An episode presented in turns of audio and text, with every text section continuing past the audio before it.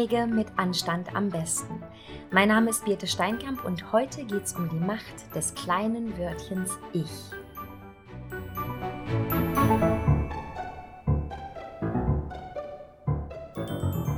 Lasst uns das Wörtchen Ich mal wieder ein bisschen mehr feiern. Ja, zugegeben, ich rede hier in meinem Podcast häufiger davon, auch mal bescheiden zu sein, sich selbst ein bisschen zurückzunehmen und mal wieder zu schauen, wie es anderen so geht, wenn sie mit dir zusammen sind. Was du so in anderen auslöst oder auslösen könntest mit deinem Verhalten, mit deiner Art und Weise und auch mit deinen Worten. Und davon bin ich auch nach wie vor überzeugt. Denn wenn ich sage, dass wir das Wörtchen Ich mal wieder feiern sollten, ist das keine Einladung zu maßlosem Egoismus und nach mir die Sinnflut denken. Es ist eine Aufforderung zu einer bewussteren Sprache zu einer konkreteren Sprache und sogar die Einladung, etwas über sich selbst, also über dich selbst zu lernen. Es ist eine Folge mit ein bisschen Wissenschaft, ein bisschen Kommunikationsexpertise und ein bisschen Erfahrung aus meinem Alltag als Trainerin für Business Etikette und Coach.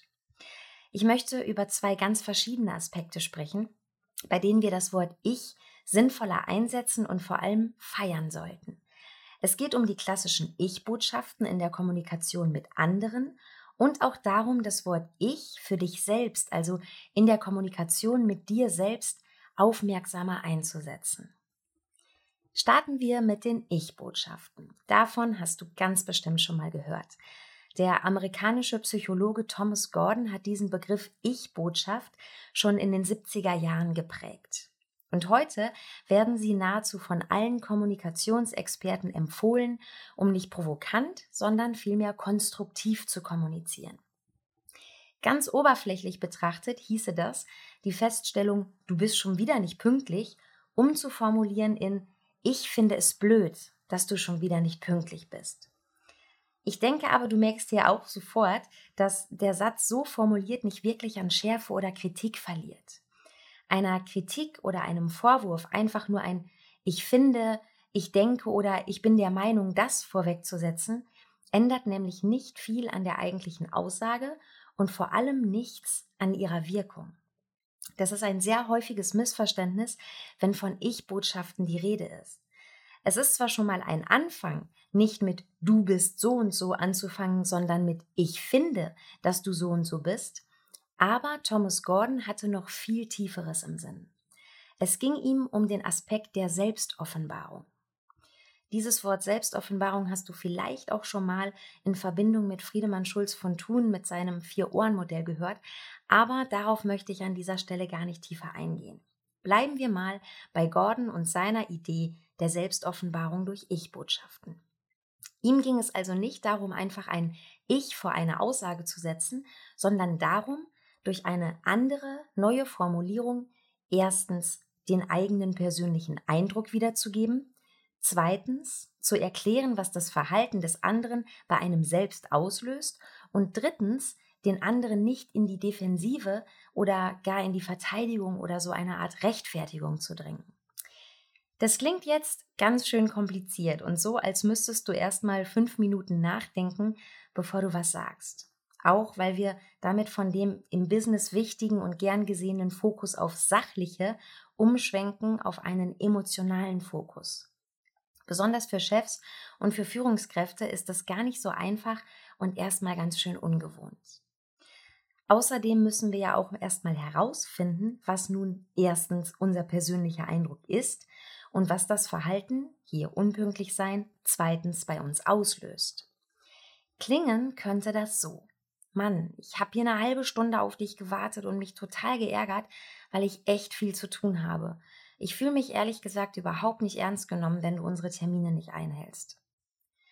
Während du auf die erste sparsame Ich-Botschaft, ich finde es blöd, dass du schon wieder unpünktlich bist, wahrscheinlich eine eher patzige Antwort wie Mann, ich habe mich ja schon beeilt bekommen würdest, ist die Wahrscheinlichkeit groß, dass du auf deine ausführliche Ich-Botschaft eine konstruktive und vor allem lösungsorientierte Antwort bekommst, wie zum Beispiel, oh Mann, das tut mir wirklich leid, ich habe es einfach nicht eher geschafft, das nächste Mal bin ich pünktlich versprochen. Die Gesprächsebene ist sofort eine andere, Dialog statt Eskalation. Auch privat gibt es so einige Beispiele, wie zwar versucht wird, eine Ich-Botschaft zu senden, weil wir das mal irgendwo so aufgeschnappt haben. Wenn das aber keine echt nach Gordon ist, sondern nur so eine gefakte, dann kann das nach hinten losgehen und sogar Streit provozieren, statt Unmut zu lindern. Hör mal selbst. Du wolltest doch Schokolade mitbringen. In der minimalistischen Ich-Botschaft wäre das zum Beispiel, ich dachte, du bringst Schokolade mit. Oder Du hast schon wieder den Müll nicht rausgebracht. Übersetzt in die minimalistische Ich-Botschaft. Ich dachte, du bringst den Müll raus. Leute, ehrlich, so bringt es nichts. Zielführender wäre doch, ich bekomme doch nachher Besuch und schaff's nicht mehr einzukaufen. Ach schade, jetzt kann ich nur ein paar Kekse anbieten. Dabei tischen Susi und Toni immer so großzügig auf. Oder zweites Beispiel, ich hab's mir doch schon auf dem Sofa bequem gemacht und jetzt muss ich mir extra wieder was anziehen. Dabei bin ich echt platt vom Tag. Ich hatte einfach gehofft, du würdest das gerade erledigen. Hab also mehr Mut für Gefühle. Sag das und warum dich etwas stört, das und warum dich etwas ärgert, nervt oder enttäuscht. Sobald du vom Vorwurf weggehst, beziehungsweise überhaupt von den Sätzen, die der oder die andere als Vorwurf verstehen könnte, kann Kommunikation genau das erreichen, wozu wir sie eigentlich brauchen. Hin zur Lösung, weg von Problemen. Gut ist ja schon mal, wenn wir überhaupt miteinander reden, anstatt uns in unserem Gram zu verkriechen.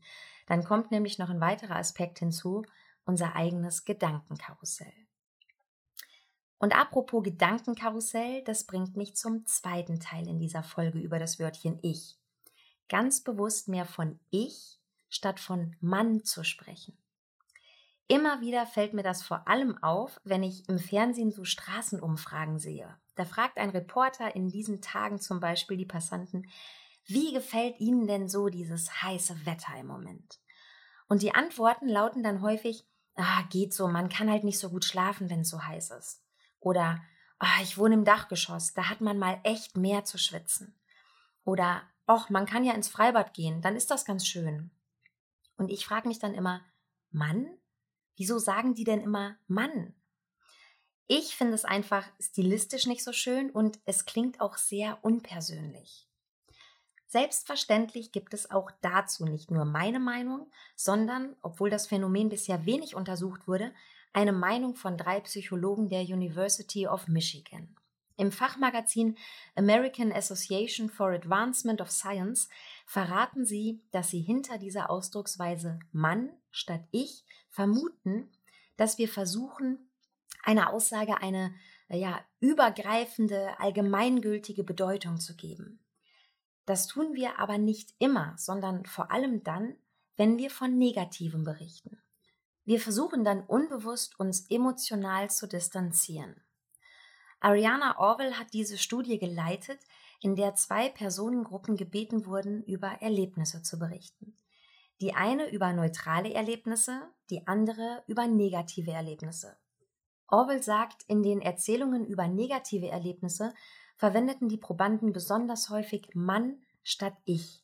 Das ist vergleichbar mit dem Kreieren von Normen, sagt sie, durch die man Erfahrungen universal macht. Wir vergewissern uns quasi, dass auch andere diese Erlebnisse haben könnten. In meinen Coachings achte ich besonders auf diese Wortwahl Mann oder ich. Es ist manchmal so, dass ein bewusstes Formulieren mit ich ganz schön was auslösen und lostreten kann. Da saß zum Beispiel dieser eine Coachie vor mir, Führungskraft, Mitte 40, erfolgreich, die sich über einen Mann in ihrem Team ärgerte. Mich nervt das. Man wird ständig von dem untergebuttert. Habt ihr das gehört? Mich nervt das. Mann wird ständig von dem untergebuttert. Mann wird untergebuttert ist so schön allgemein und einfach eine Feststellung. Das ist halt so. Und anderen passiert das auch. In der Kurzversion erzählt ging es wie folgt in der Sitzung weiter. Sie hat diesen Satz, Mann wird ständig von dem untergebuttert, ganz bewusst mit ich formuliert. Ich werde ständig von dem untergebuttert. Boah, was hat das ausgelöst? Das war ein wirklich ganz extremer Moment, weil ihr plötzlich klar wurde, es geht um sie selbst, nicht um einen allgemeingültigen Zustand. Zum einen wurde ihr dadurch klar, dass es überhaupt nichts mit ihr zu tun hat, ob eventuell auch andere untergebuttert werden, aber vor allem machte diese andere Formulierung aus, dass sie aktiver Part dieses Erlebnisses ist und sie selbst die Macht hat, das zu ändern. Denn wo jemand unterbuttert, lässt sich auch jemand anderes unterbuttern. Es war plötzlich eine ganz andere Perspektive, eine ganz andere Klarheit. Es war kein allgemeiner Zustand mehr im Sinne von, so ist der halt, das macht der halt, sondern das macht der mit mir, beziehungsweise ich lasse das mit mir machen. Allein diese Erkenntnis setzt ungeahnte Kräfte frei, die Lösung des Problems wirklich anzupacken und vor allen Dingen zu erkennen, dass ich selbst die Macht darüber habe. Auch privat in unserem Alltag fallen immer wieder Sätze, mit denen wir uns aus der Verantwortung ziehen oder uns einfach nicht klar zu einer Aussage bekennen. Sport, ja, das wäre schon gut, aber man hat ja einfach keine Zeit. Eine bewusste Umformulierung könnte lauten, ich nehme mir keine Zeit dafür. Und plötzlich hast du es selbst in der Hand, das zu ändern. Oder auch, oh nein, jetzt habe ich Butter vergessen einzukaufen. Oh, manchmal ist man mit seinen Gedanken auch ganz woanders was mich als Coach direkt zu den Fragen animieren würde, wer ist denn mit seinen Gedanken ganz woanders? Und dann, wo bist du denn mit deinen Gedanken? Und vielleicht sogar noch weiter, woher kommen denn diese Gedanken? Und plötzlich ploppt Erkenntnis um Erkenntnis auf und es geht gar nicht mehr um die vergessene Butter, sondern um die wirklich wichtigen Themen, die mich was angehen. Spannend, oder? Ich habe jedoch eine ganz, ganz wichtige Botschaft für dich für diese Folge, denn alles, was ich dir jetzt erzählt habe, kratzt wirklich nur an der Oberfläche dieses Ich-Themas. Vielleicht aber konnte ich dich ein wenig dazu inspirieren, ganz bewusst dem Ich zu formulieren. Ich-Botschaften statt Vorwurf in der Kommunikation mit anderen und ein ganz bewusstes Ich statt Mann in der Kommunikation mit dir selbst und über dich selbst. Je bewusster du dir selbst bist, je mehr du über dich selbst erfährst und auch preisgibst, desto harmonischer verlaufen Begegnungen und desto größer ist das Potenzial, Lösungen zu erarbeiten, anstatt auf Problemen zu hocken. Ich wünsche dir viel Freude beim Umsetzen und bleib anständig.